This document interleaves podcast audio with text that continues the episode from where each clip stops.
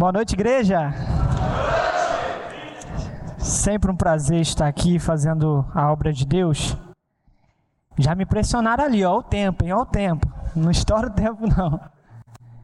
Mas louvado é o nome do Senhor. E nós já entoamos aqui, glorificamos, bendizemos. Ele é lindo, ele é perfeito, gracioso, bondoso, eterno. Esse é o Deus que nós servimos. E ele quis que eu estivesse aqui nessa noite, porque se dependesse de mim, não estaria. Recebi esse convite um pouco em cima da hora dessa vez, como de costume. Ainda bem que eles nos ouviram, eles não, eles não ouviram amém, amém? Não sei de nada, não falei nada. Que isso,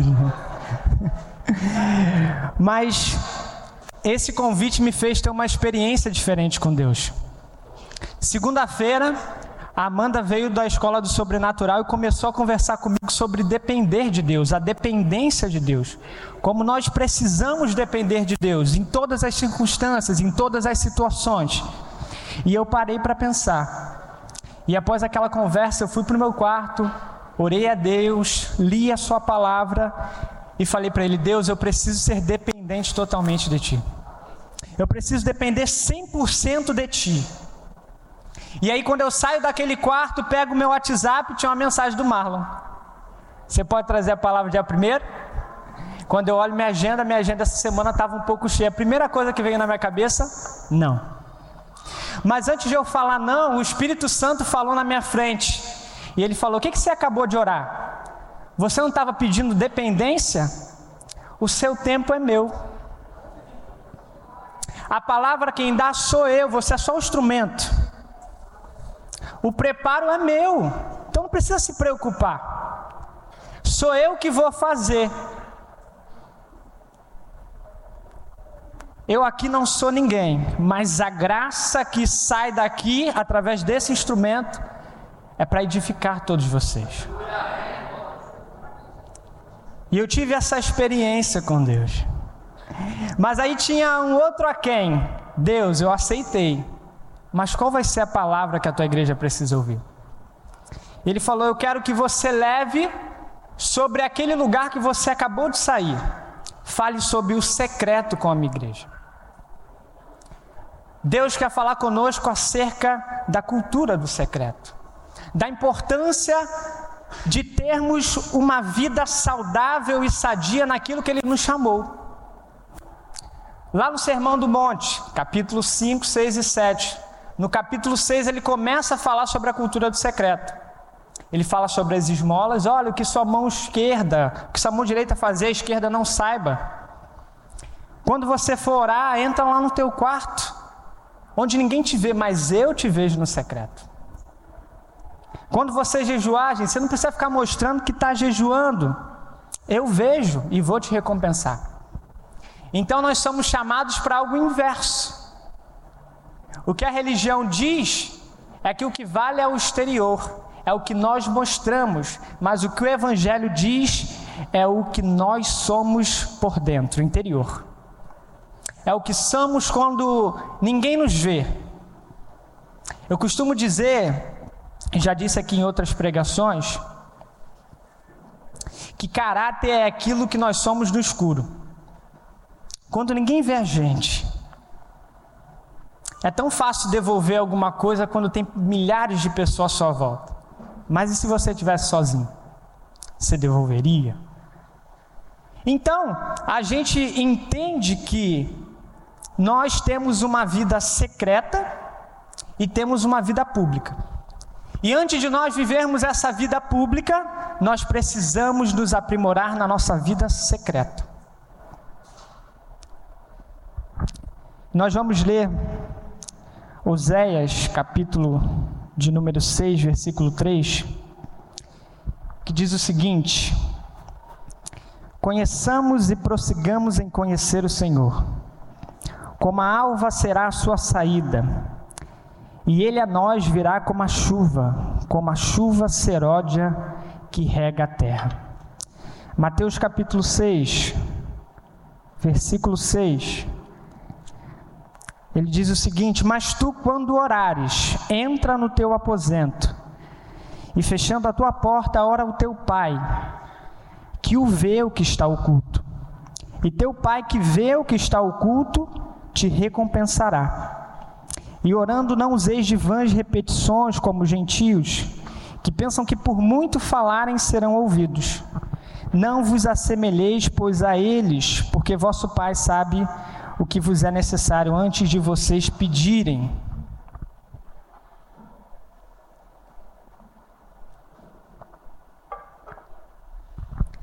Lugar secreto é lugar de preparação. Lugar secreto é lugar de intimidade. Quando se fala aqui no texto, entra no teu quarto e fecha a porta, intimidade. Tanto é que eu não sei se acontece com vocês, mas lá em casa são cinco pessoas, então às vezes é difícil. Eu entro no meu quarto, tranco a porta, às vezes eu estou orando, às vezes eu estou cantando, às vezes eu estou lendo, mas se chegar alguém e faz assim, ó, eu paro na hora, eu gelo. Por que isso? Porque eu sinto que a minha intimidade está sendo invadida. Eu paro, eu gelo no momento. Se alguém abre a porta e vê orando, eu, eu fico sem reação, porque é como se eu estivesse nu. Alguém invadiu a minha privacidade naquele momento.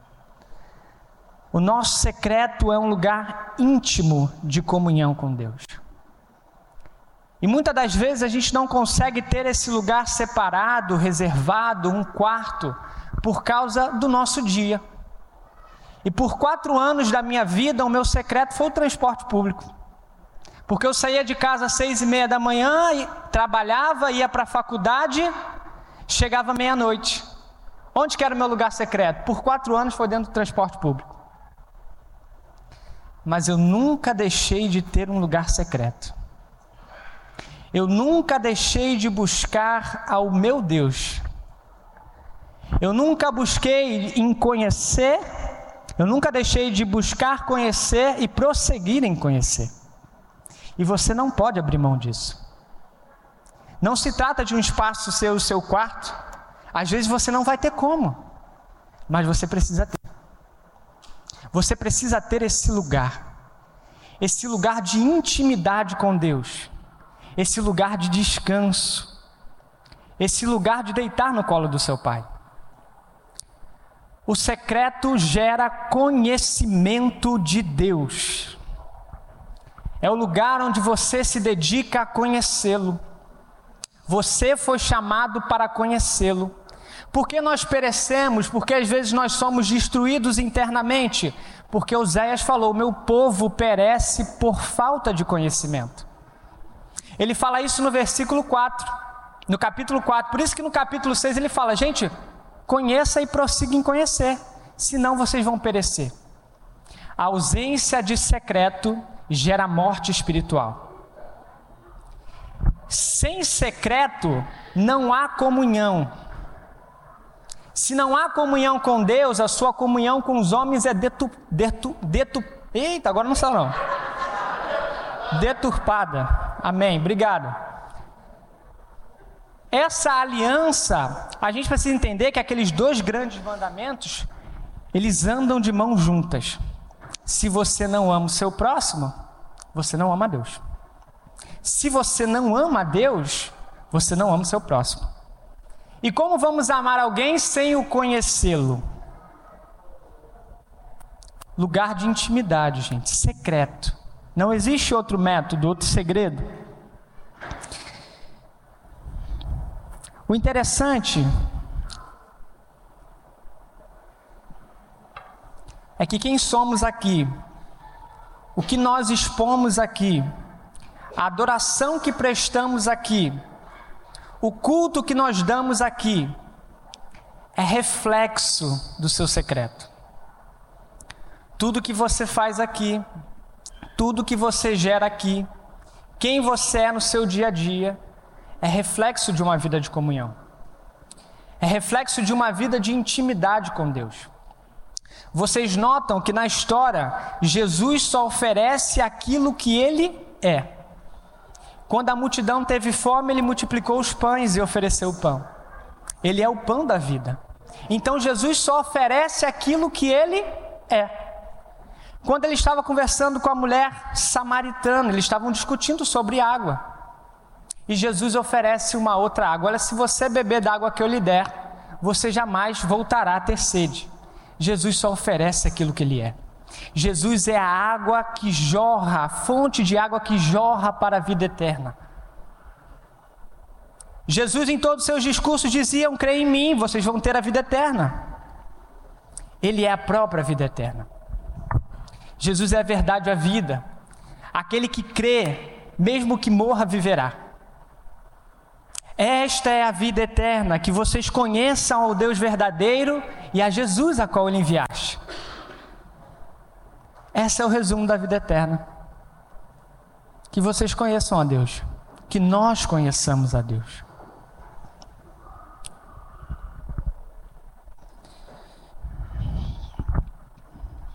Eu acho interessante porque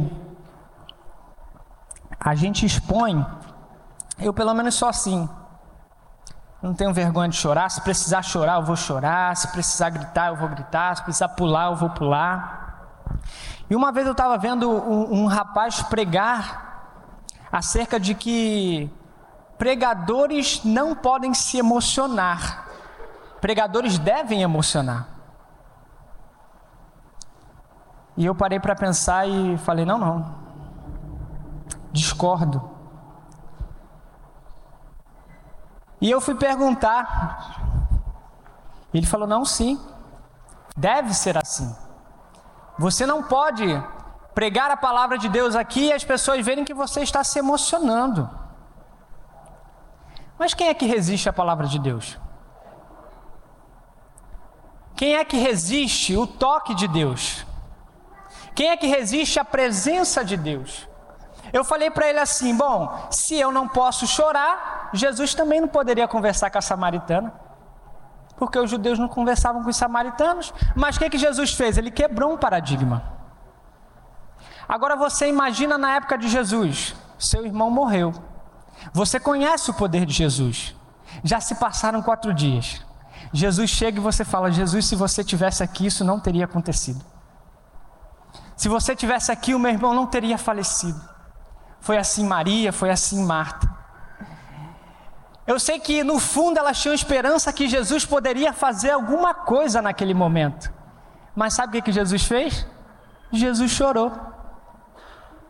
Agora você imagina Maria e Marta. A esperança delas está em Jesus. E elas veem Jesus chorando. Bom, se ele está chorando, gente, não tem mais jeito. Mas Jesus ele nos dá muitas lições. E ele ressuscitou Lázaro. E ele quer ressuscitar algumas alianças e amizades que ficaram deixadas para trás. E ele fala com ele, sobre ele, aquele lugar que você tinha dedicado a ele aquelas orações que se destinavam a Ele e que talvez hoje em dia não tenha mais. A gente precisa entender, isso é importante, que o secreto, ele não é um lugar para se acumular bênçãos. Ele não é um lugar para se acumular conquistas mas para você conhecer aquele que herdou a maior conquista para você. O secreto é lugar de conhecimento. O secreto é lugar de joelhos dobrados, alma sedenta. O secreto é da onde você nunca deve sair.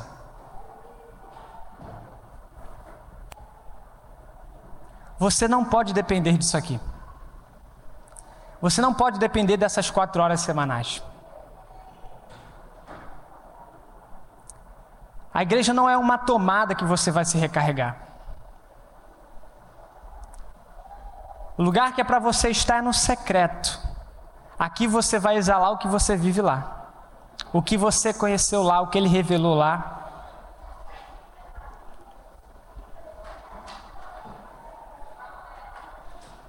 Não deixe ninguém tomar sua adoração, gente.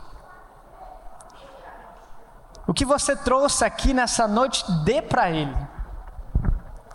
A melhor coisa que você pode dar para Ele é honra, louvor, glória, adoração. Eu me lembro de Maria. Jesus tinha acabado de ressuscitar Lázaro. Jesus volta para lá. E ela derrama aquele unguento sobre Jesus. O que, que Judas tenta fazer? Parar a adoração de Maria.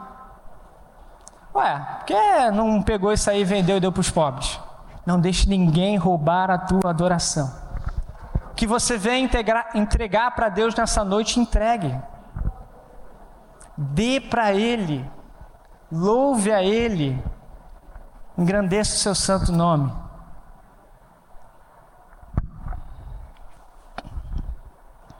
Só que, assim como eu acredito, que muitas pessoas já tiveram ou têm essa dificuldade de criar esse ambiente e de ter esse ambiente.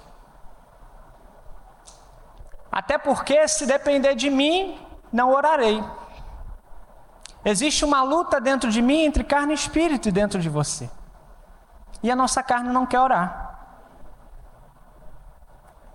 Hábitos essenciais. Isso é falado no visão. Você precisa ter esse hábito. Você precisa buscar esse hábito. Ah, mas eu consigo ficar só um pouquinho de tempo. Então use esse tempo para pedir a Deus, Deus, cria um coração em mim que ame ficar no secreto, que gaste tempo aqui no secreto. Cria um coração em mim que sinta o desejo de te conhecer, de te adorar. É um grande desafio. Mas você precisa tentar. Você é chamado para tentar.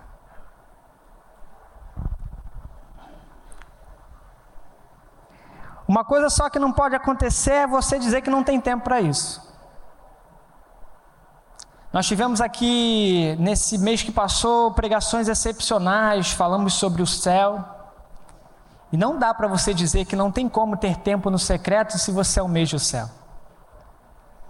Seria contraditório. Se você não almeja ter uma intimidade no secreto, automaticamente você não almeja estar lá em cima. Você precisa almejar isso. Você precisa focar nisso.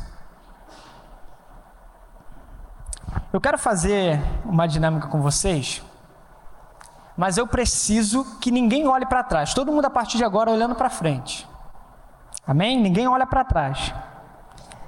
A gente vai ouvir um barulho lá atrás, tá? Mas ninguém olha lá para trás, todo mundo olhando aqui para frente, até depois do barulho, amém? Alguém conhece essa voz? Levanta a mão quem conhece essa voz. Quem é a Karina? É o Jonathan. Mas por que a Karina sabe que é o Jonathan? Porque a Karina tem intimidade com ele. Porque a Karina conversa com ele. Sabe por que muitas das vezes a gente tem dificuldade em ouvir a voz de Deus e discerni-la? Falta de intimidade. Falta de intimidade com Ele. E essa intimidade a gente busca lá no secreto, gente. Não tem outro jeito.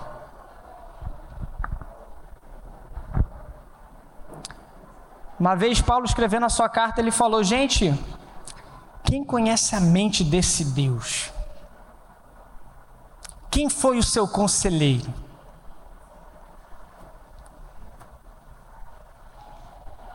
E é um versículo muito bonito. Essa pessoa que conhece a mente de Deus está dentro de você. É o Espírito Santo de Deus. E ele sonda as profundezas de Deus. Aquilo que Isaías falou que olho não viu, ouvido não ouviu, nem subiu no coração de alguém, hoje já sobe. Por quê? Porque o Espírito Santo revela. Ele conhece a mente de Deus. Então, agora, quando a gente tem aquela transformação de Romanos 12, é porque o Espírito Santo concedeu a mente de Cristo. mas nós temos a mente de Cristo. Você tem a mente de Cristo. Se o Espírito Santo habita em você, você tem a mente de Cristo. Então, por isso que as suas decisões são baseadas na palavra dele. Por isso que tua vida é pautada na palavra dele. Por isso que tudo que foge da palavra dele, você aparta. Por quê? Porque a sua mente é a mente de Cristo. Você é um pequeno Cristo. Amém? E o interessante,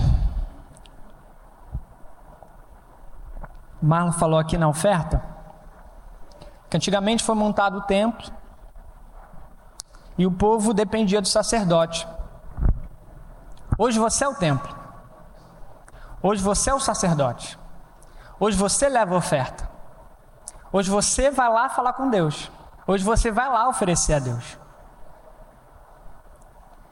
E engraçado que naquela época, Moisés estava na tenda do encontro, orando pelo povo, conversando com Deus. E teve uma situação em que Moisés saiu e o rosto dele resplandecia. E hoje em dia muitos querem o resplandecer do rosto de Moisés, mas ninguém quer se sujeitar ao que ele fazia. Mas ninguém quer se sujeitar a perder tempo lá, a buscar a face de Deus. Muitos querem ter o rosto brilhando, mas poucos querem pagar o preço.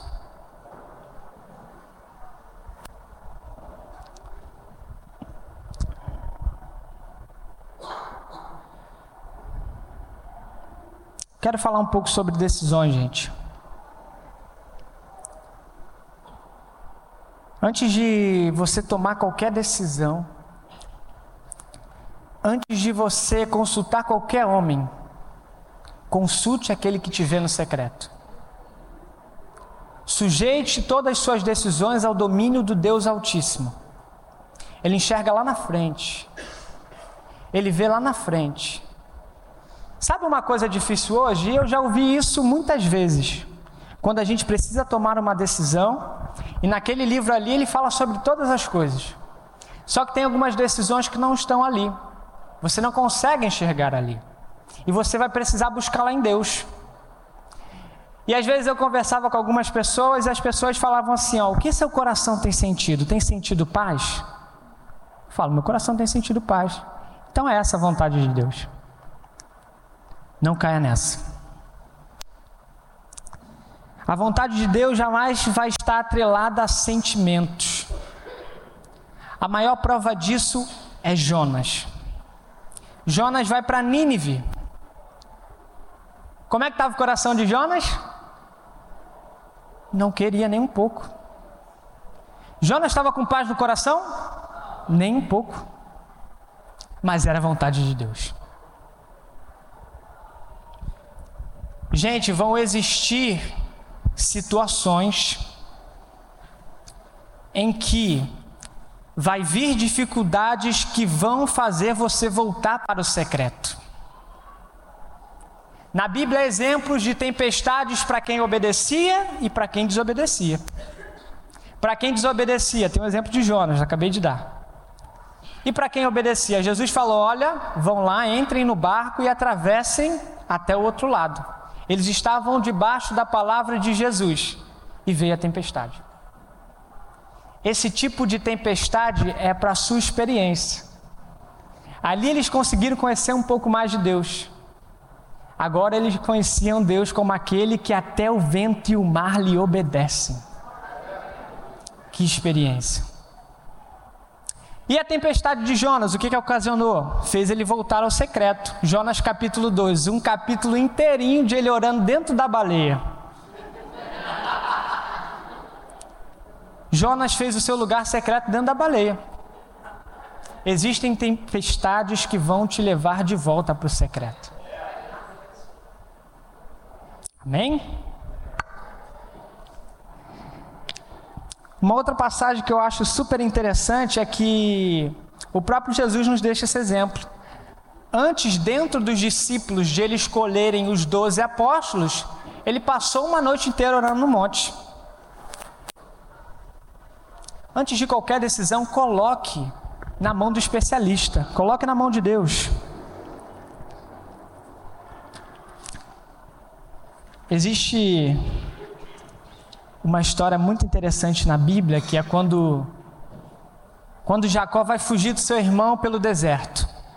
Jacó está fugindo, fugindo, deu sono, pegou uma pedra, deitou e ele teve uma visão.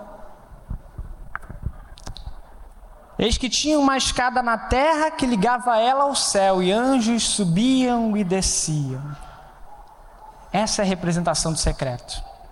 Quando você está no seu secreto, há um acesso liberado entre céu e terra. Há um acesso liberado entre você e seu pai. E esse acesso é livre. Jacó falou naquele, naquele, naquela visão que ele diz: Nossa, Deus estava aqui, eu não sabia. Às vezes Deus está em, to, em, está em todos os lugares, mas às vezes Deus quer agir num lugar, mas por falta de sensibilidade, você não conseguiu captar aquilo. E você estava ali o tempo todo, aí vem alguém e faz. Aí você fala: Caraca, Deus estava aqui, eu não sabia. Intimidade. É com intimidade que a gente consegue discernir essas coisas. É muito fácil, gente. As crianças estão lá em cima. Se o Tiaguinho chorar, eu tenho certeza que o Cadu sabe. Eu tenho certeza que o Cadu sabe. Se o Tiaguinho chorar, ele vai saber. Porque ele reconhece. Ele sabe, ele tem intimidade. Ele é sensível àquele choro, ele sempre ouviu. Assim é a nossa relação com o nosso Pai. Porque muitas pessoas falham no secreto? Porque elas não tomam posse do que Mateus 6 diz. Ele te vê. Você não está sozinho lá. Você não está dando uma de doido lá. Você está orando por alguém que te vê e te recompensa. Para a gente finalizar. Coloca para a gente aí Isaías 59.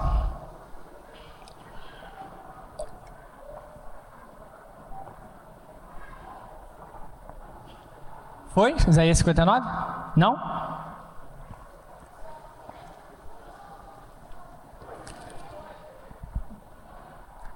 Eis que a mão do Senhor não está encolhida, para que não possa salvar, nem agravado o seu ouvido para não poder ouvir mas as vossas iniquidades fazem separação entre vós e o vosso Deus. E os vossos pecados encobrem o seu rosto de vós, para que não vos ouça. Agora imagine essa cena. A mão de Deus ela não está encolhida, para que não possa salvar. Mas existe um abismo que separava Deus dos homens. E esse abismo era o pecado. Então Deus estava com a sua mão estendida existia um abismo, tinha um homem lá onde o Jonathan estava, mas a mão de Deus não chegava lá, por quê? Porque havia o pecado no meio. Até que chegou alguém na terra, chamado Jesus. E Jesus deita sobre esse abismo. Jesus faz ponte sobre esse abismo. Jesus ele triunfa sobre a morte. E agora onde você pisava que era abismo, há um caminho. Ele é o caminho. Então agora você tem livre acesso. Agora a responsabilidade do sacerdócio é seu. Leva a sua adoração. Ore pela sua casa, ore pela sua família, ore pelos seus pastores, ore pelo seu ministério. Cresça em intimidade com Deus. Cresça na graça de Deus. Até Jesus precisou, precisou se desenvolver. Muitos estudiosos dizem que há uma pausa ali é, na adolescência de Jesus, porque aquele tempo ele estava vivendo no secreto para depois viver o seu tempo no público. Você precisa se preparar. Você precisa enraizar isso no seu coração. A equipe de louvor pode subir. Você precisa confiar.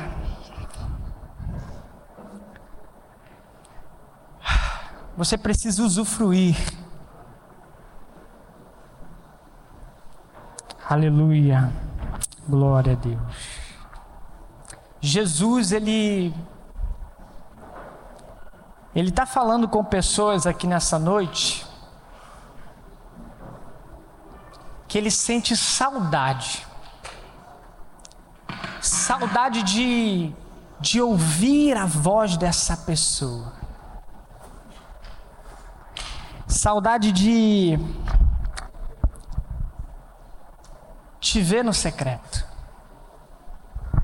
Jesus ele sente saudade de algumas pessoas aqui. Mas antes, ele quer falar. Feche seus olhos, feche seus olhos.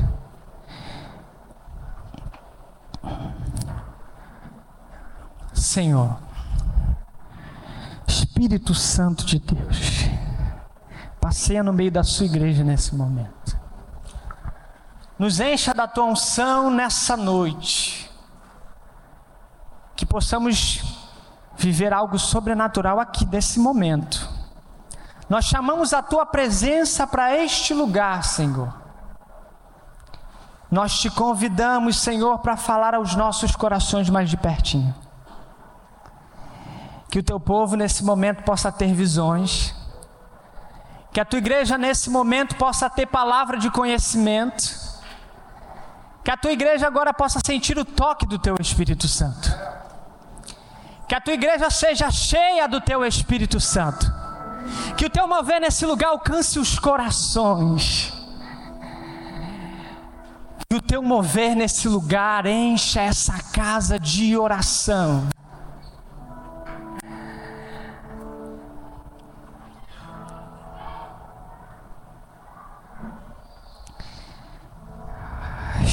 Espírito Santo de Deus, tu que sondas e nos conheces, Senhor. Tu que sondas e nos conheces. Assim como a corça anseia pelas correntes de água, assim a minha alma tem sede de ti. A minha alma tem sede do Deus vivo. Quando me apresentarei à tua face? Ele tem me mostrado você no seu secreto. E ele fala que você tem perguntado por que tem acontecido tantas coisas? Por que tantas dificuldades? E às vezes pessoas, ou até mesmo você se pergunta: onde está o meu Deus?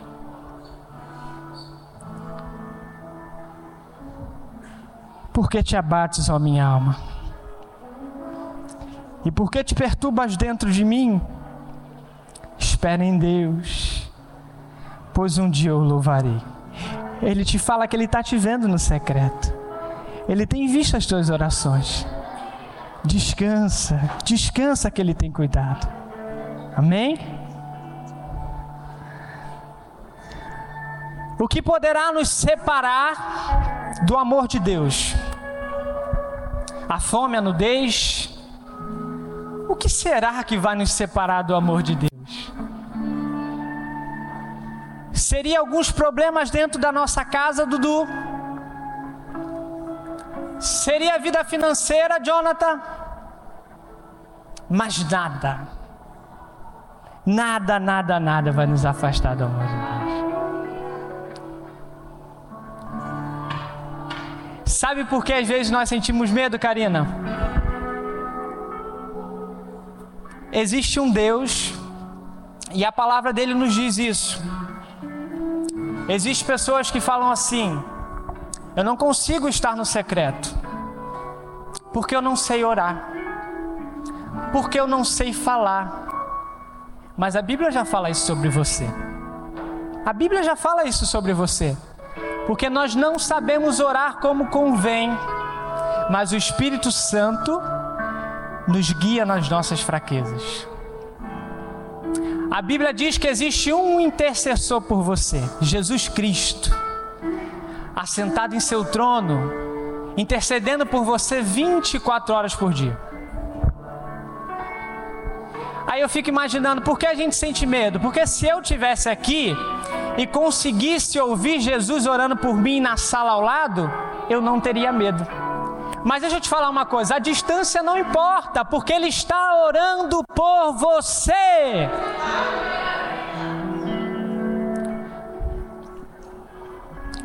Eu vou fazer uma coisa que eu nunca fiz. Ai meu Deus. Fiquem em oração, gente.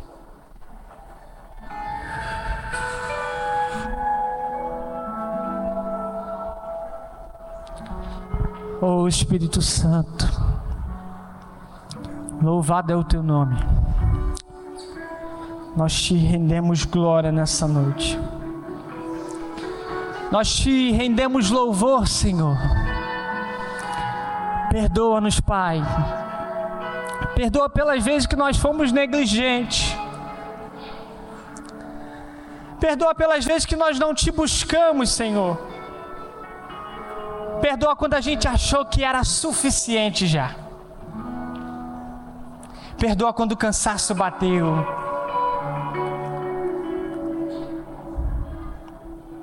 Perdoa, Senhor.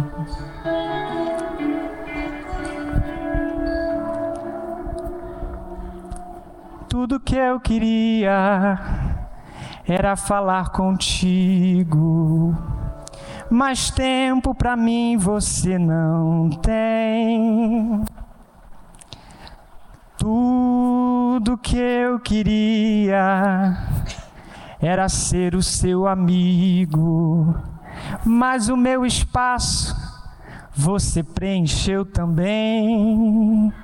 Nunca mais conversamos de madrugada e em soluço já não ouço a tua voz. Que saudade, que saudade que eu tenho das nossas conversas e dos segredos que haviam entre nós.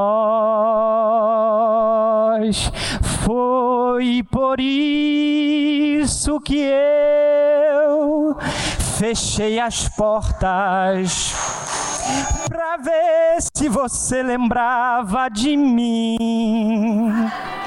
Já não dá mais para viver nessa indiferença. Não, eu não suporto mais viver assim. Seus negócios são mais importantes do que eu. Há muito tempo eu não vi você me chamar de meu amigo. Que saudade, que saudade que eu tô de você. Marquei esse encontro porque eu precisava conversar contigo. Que é tempo de voltar, de se arrepender